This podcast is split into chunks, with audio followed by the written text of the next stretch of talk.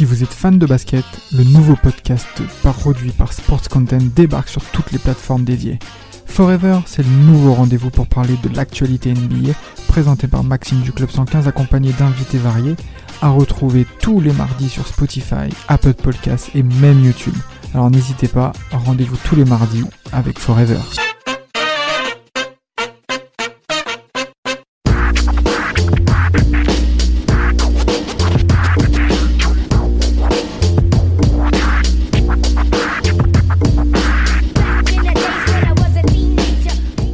J'ai gagné beaucoup de titres individuels et j'ai fait de la natation. Vous pensez à qui Vous pensez pas à Felt. Là, vous pensez à Duncan directement. Ah, il y en a qu'un. Ok. Il y en a qu'un. Ouais, mais il y en a quand même, moi j'ai souffert. hein. Il m'a fait pleurer ce mec. hein. Ah, Ah, aussi. Team Duncan, Team Duncan, Team Duncan. En Team 2003, il m'a Duncan. fait pleurer. Supporter des Lakers. J'ai cru au Forever, mais non, il a, il a cassé mes rêves. Et pourquoi? Bon, parce que parce que le Shaq a eu un peu de mal face à Tim Duncan et fait le collectif de pop. Mais bon, mais grand joueur, grand joueur, euh, surtout euh, trois. En, sa carrière est vraiment divisée en trois parties avec euh, son avènement en 99 et le premier titre euh, en compagnie de l'amiral. Puis euh, évidemment c'est l'avènement des Fui Amigos, Ginobili, Duncan, Parker et ça pendant dix ans. Et puis après euh, derrière il laisse la place à Kawhi Leonard. Voilà, hein, c'est euh, c'est Tim Duncan, mais tout ça dans l'ombre à chaque fois, tout en sobriété. Jamais, jamais, il voulait jamais avoir le Ouais, spotlight, mais un Jamais. leader de vestiaire. Bah, déjà, je vais parler de. T'as dit la première partie de sa carrière, c'est l'avènement. Ouais. Bah, le mec, il, est, il arrive prêt en NBA parce que déjà, il fait un cursus complet. euh, il fait 3 ans ou 4 ans chez Wake Forest? Trois- Je crois que je fais trois. hein. Il fait Je crois 3 ans, mais ouais. voilà, il, il, il se presse pas pour aller en NBA. En NBA. Donc, il fait un gros cursus à Wake Forest. Euh, il se fait drafter par les Spurs. Euh, Popovic- c'est après- euh, c'est un coup du sort que, que, que les Spurs aient le premier choix de Mhm. draft, euh, comme si euh, c'était euh, comme le si destin. euh, c'était le destin, voilà.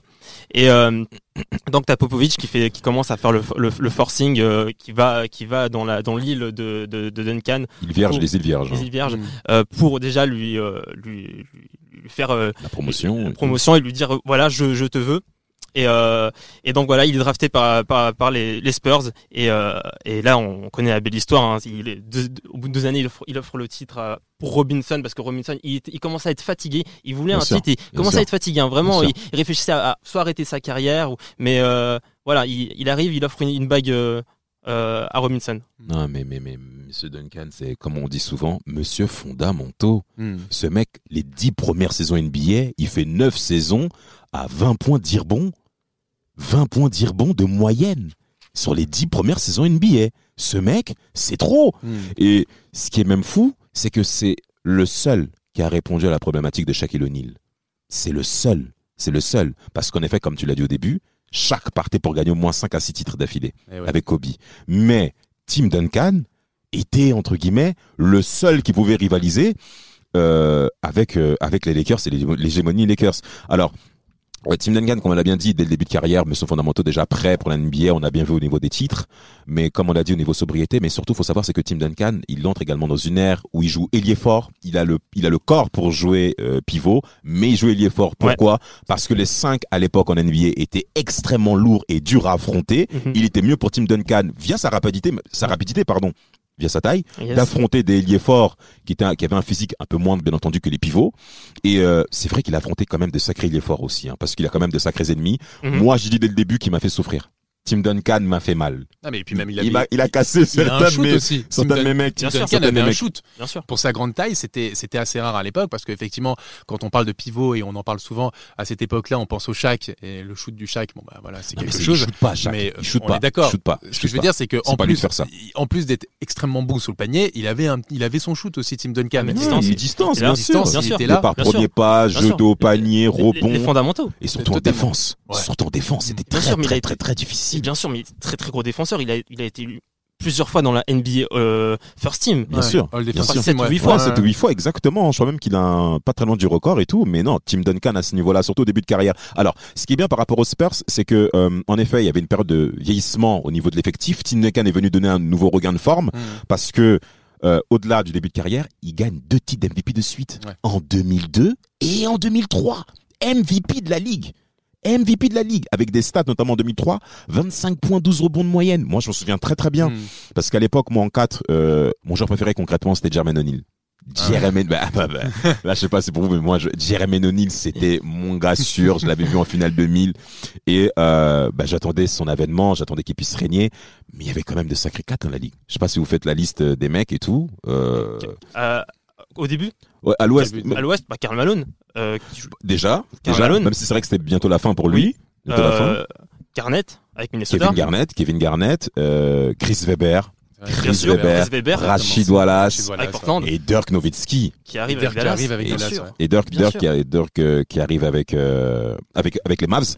Ouais. mais euh, au-delà de ça vous, et- franchement Tim Duncan là où qui fait la différence par rapport à tous ces autres quatre là justement ces gros autres gros joueurs méga stars de la ligue Oui. c'est le calme et la sagesse qu'il a durant des matchs euh, coup près Calme et Force la tranquille. C'est calme et sagesse et en même temps euh, hyper, auto- hyper, autorité, euh, hyper autoritaire dans le vestiaire parce qu'on se souvient de l'anecdote de, de Tony Parker qu'il a souvent raconté. C'est que pendant les huit premiers mois, euh, il lui a pas adressé la parole. ouais Il lui a pas adressé la parole parce qu'il disait bon, toi, t'as pas le niveau. ouais Alors, on, on pourrait croire d'un mec comme Duncan justement qui- avec cette, cette, ce calme, il pourrait être sobre, mais pas du tout.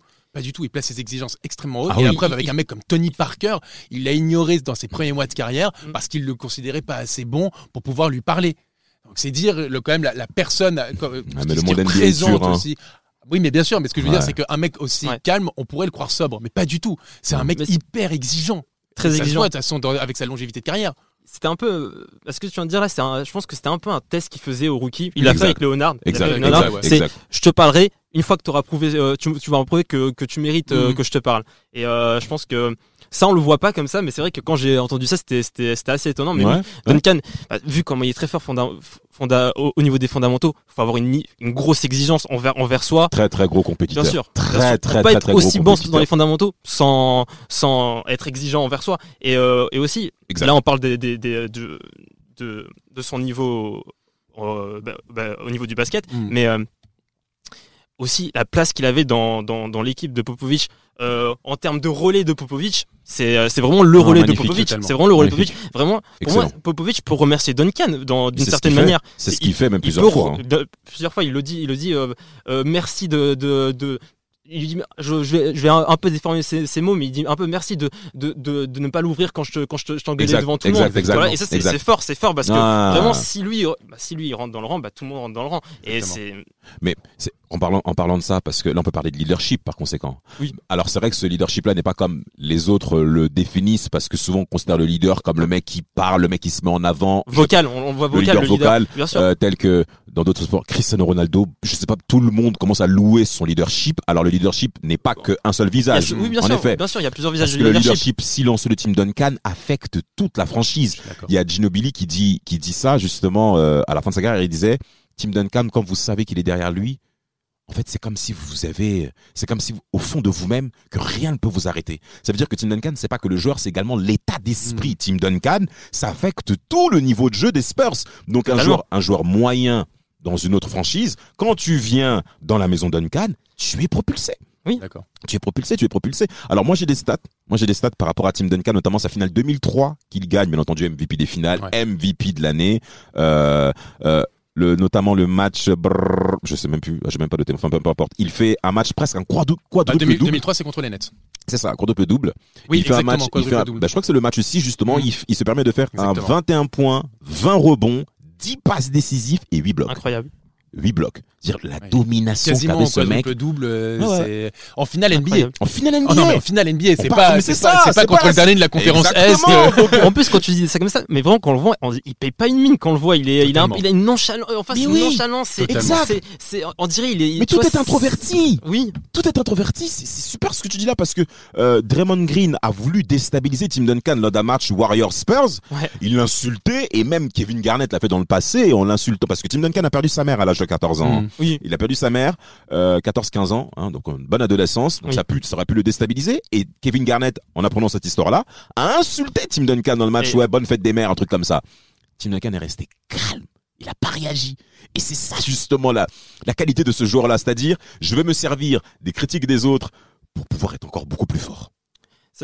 Là, là, je veux rebondir un peu sur ce que tu viens de dire. C'est vrai que, pour moi, c'est vrai que c'est un joueur plein de valeur. Et tout à l'heure, je disais qu'il était resté trois ans euh, chez Wake Forest euh, Ouais. avant de rejoindre la NBA, mais en fait, c'est, il voulait finir- aussi finir son cursus universitaire par rapport à sa mère, parce que Exactement. ça, ça- Ah. C'est la promesse qu'il a, Voilà, qu'il a faite voilà. à sa mère avant, avant qu'elle parte. C'est effectivement de, de, d'avoir- de finir son cursus universitaire Voilà. Chapeau, et d'avoir ses diplômes avant de peut-être se lancer dans une carrière de, de C'est ça. sportif parce que c'est ta question d'introduction. C'est euh, il aurait pu être nageur euh, et que- ou, ou- un nageur de très haut niveau Bien et sûr. un basket, le basketteur qu'il est. Donc euh, Oui. il était de toute façon prédestiné à être un grand sportif de, haut Tout niveau. à fait. tout à fait. Et- quand on voit, on voit des, des actes comme ça, normal, t'as envie de, de suivre ce, ce genre de joueur. Bien tu sûr. sais, avec ce genre de joueur, tu vas, tu vas, Bien tu sûr. vas faire, tu vas faire des choses avec ce genre de joueur. Bien. Et euh, c'est vrai qu'on est, c'est dit avec ce qu'on voit de l'image du leader.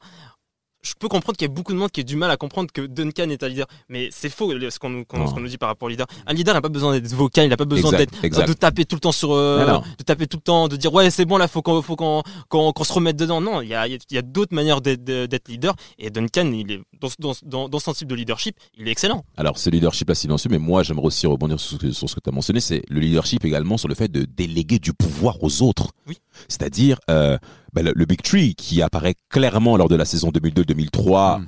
En tout cas, les premiers pas du Big Tree, parce qu'après, il gagne le, le titre également en 2005, Les cinq, en ouais. 2007. D'ailleurs, en 2005, je ne pense pas que les Spurs sont champions NBA en 2005 si Ginobili euh, n'explose pas en fait, parce qu'il fait une très très très très belle finale. Mm. Il affronte des Pistons qui sont champions en titre, euh, qui ont sorti les hits justement en finale de conférence. Et qui ont un jeu hyper hyper défensif, Hyper hyper, défensif. dur. C'était- C'est vraiment une finale euh, très dur. c'est ça, les exactement. Spurs également défendaient. c'est une finale qui, qui n'atteint pr- pratiquement jamais les 90 points. hein. Non, pratiquement. C'est- Exactement. c'est- très dur très, de très marquer un point. C'est très très dur de marquer un point. Ah. Moi personnellement, cette période, j'ai kiffé. J'ai adoré cette période. En tant que fan des, Pacers, moi, les moi concrètement, j'ai- j'étais j'étais fou. J'étais fou parce Que mi-temps à 37-42, t'aimes bien Ah, moi, moi, moi, je kiffe.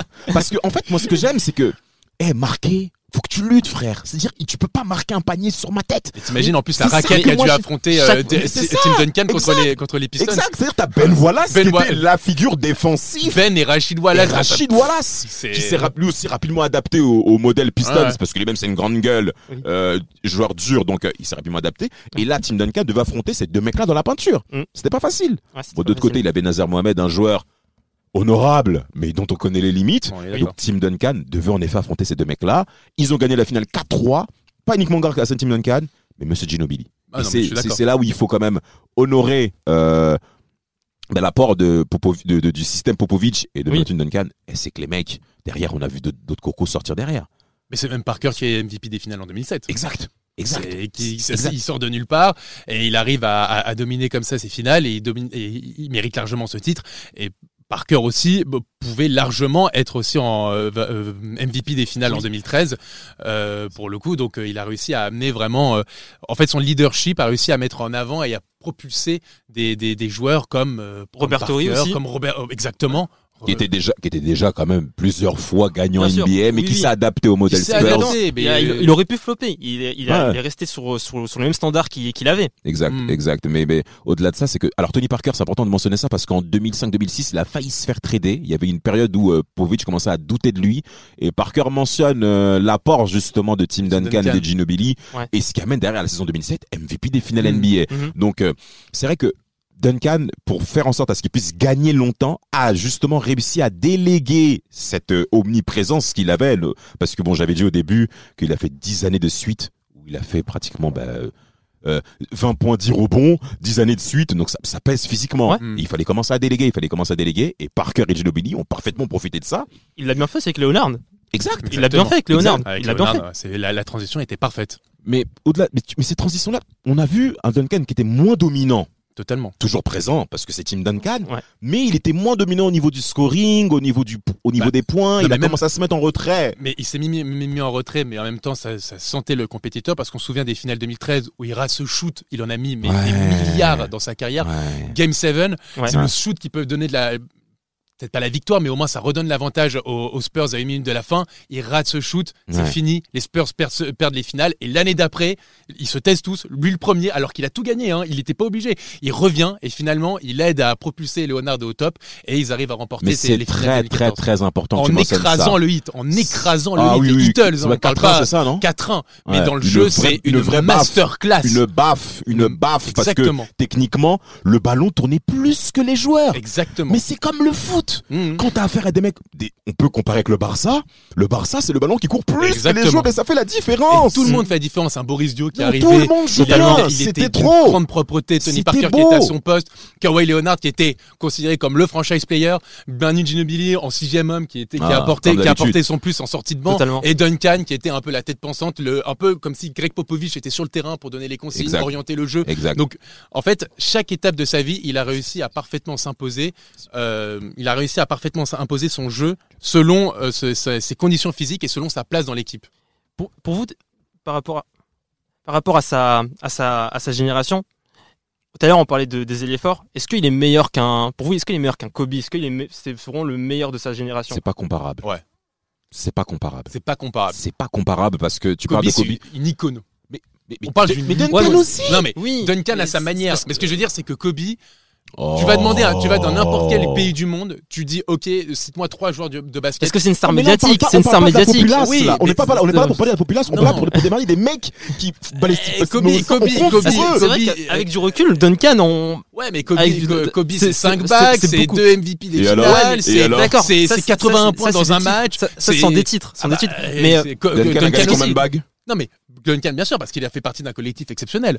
Mais, mais c'est qui la tête de ce collectif Mais c'est. Tim Duncan. Mais c'est mais. Kobe pareil, tu me diras. C'est Tim Duncan. Kobe, ça Kobe- a pas été le cas. Kobe, Kobe, il a non. mis un peu de Kobe- temps mais parce que Mais aussi bien il y sûr, avait au, un dé- mec au début, au début, comme au Shaq. début, Kobe, il faut, euh, c'est, c'est- il doit faire beaucoup de progrès en termes de, de leadership. C'est vraiment, au début, c'est un- il est Merci, très Rafik. individualiste. Merci. En fait, Rafik. le- Merci. En fait, Ko- Kobe, c'est euh, en termes de leadership, il est, euh, il est pas au niveau de Duncan. Et Duncan a fait, a, a tellement, a donné tellement de leç- leçons de leadership que, que, au final, qu'on prend du recul, c'est au-dessus de, de Kobe. Non mais en termes de leadership, je veux bien l'entendre mais en termes de non, en termes de leadership, En il a dit. en- Seulement on leadership. prend du recul, on, on, on, on peut- dire que, on peut penser que Duncan est meilleur que, que, que Kobe. Pourquoi Oh, non, non, s'il vous plaît, ne dites pas ça. Ouais, c'est délicat ce que tu dis. Hein. Ouais. C'est délicat ce que tu dis. Hein. Là, C'est- on- peut pas voir, mais c'est je pense plus inspirant, c'est plus admirable, ce qui, sa, sa carrière. Ouais, Elle est plus mais admirable. C'est est, euh, c'est autre chose. elle c'est autre elle plus- Déjà, c'est deux personnes qui n'ont pas la même personnalité. ça. Euh, et Il déjà, est moins clivant. Je trouve qu'il est moins clivant que Kobe. Oui, c'est vrai. Oui, c'est vrai parce que, Kobe. mais parce que Kobe Mais a, tout le monde d'accord. il ouais, mais encore plus- que, encore que aux États-Unis, il est pas très populaire. À l'image des Spurs, hein, il est pas très populaire. Est- Au début de sa carrière, Tim Duncan, et même c'est vers la fin où on se rend compte vraiment de qui est Tim Mais Duncan. messieurs, messieurs, s'il vous plaît, arrêtez de parler de la populace qui ne connaît pas grand-chose au basket. ça joue quand même. Moi, ça si joue je- quand même. Si je Tim Duncan, je suis désolé en termes de basketball pur, ce mec-là n'a rien à reprocher à Kobe Bryant. Qui peut lui parler devant les yeux? Qui peut le faire Kobe Bryant et, et Tim Duncan peuvent s'asseoir sur la même table pour discuter. Non, mais bien que d'accord. bien que plusieurs personnes vont supporter Kobe. Pourquoi j'insiste sur c'est également dans la gestion de la défaite. Tim Duncan a perdu en 2013, ça lui a fait extrêmement mal cette défaite-là, où Ouais. il a dit que cette défaite-là me entra jusqu'à la fin de ma carrière. On a fait comme tu l'as bien dit. Mm. En 2014, il bastonne tout. Mais il y a également une autre défaite qui fait mal aussi. hein. C'est en 2006.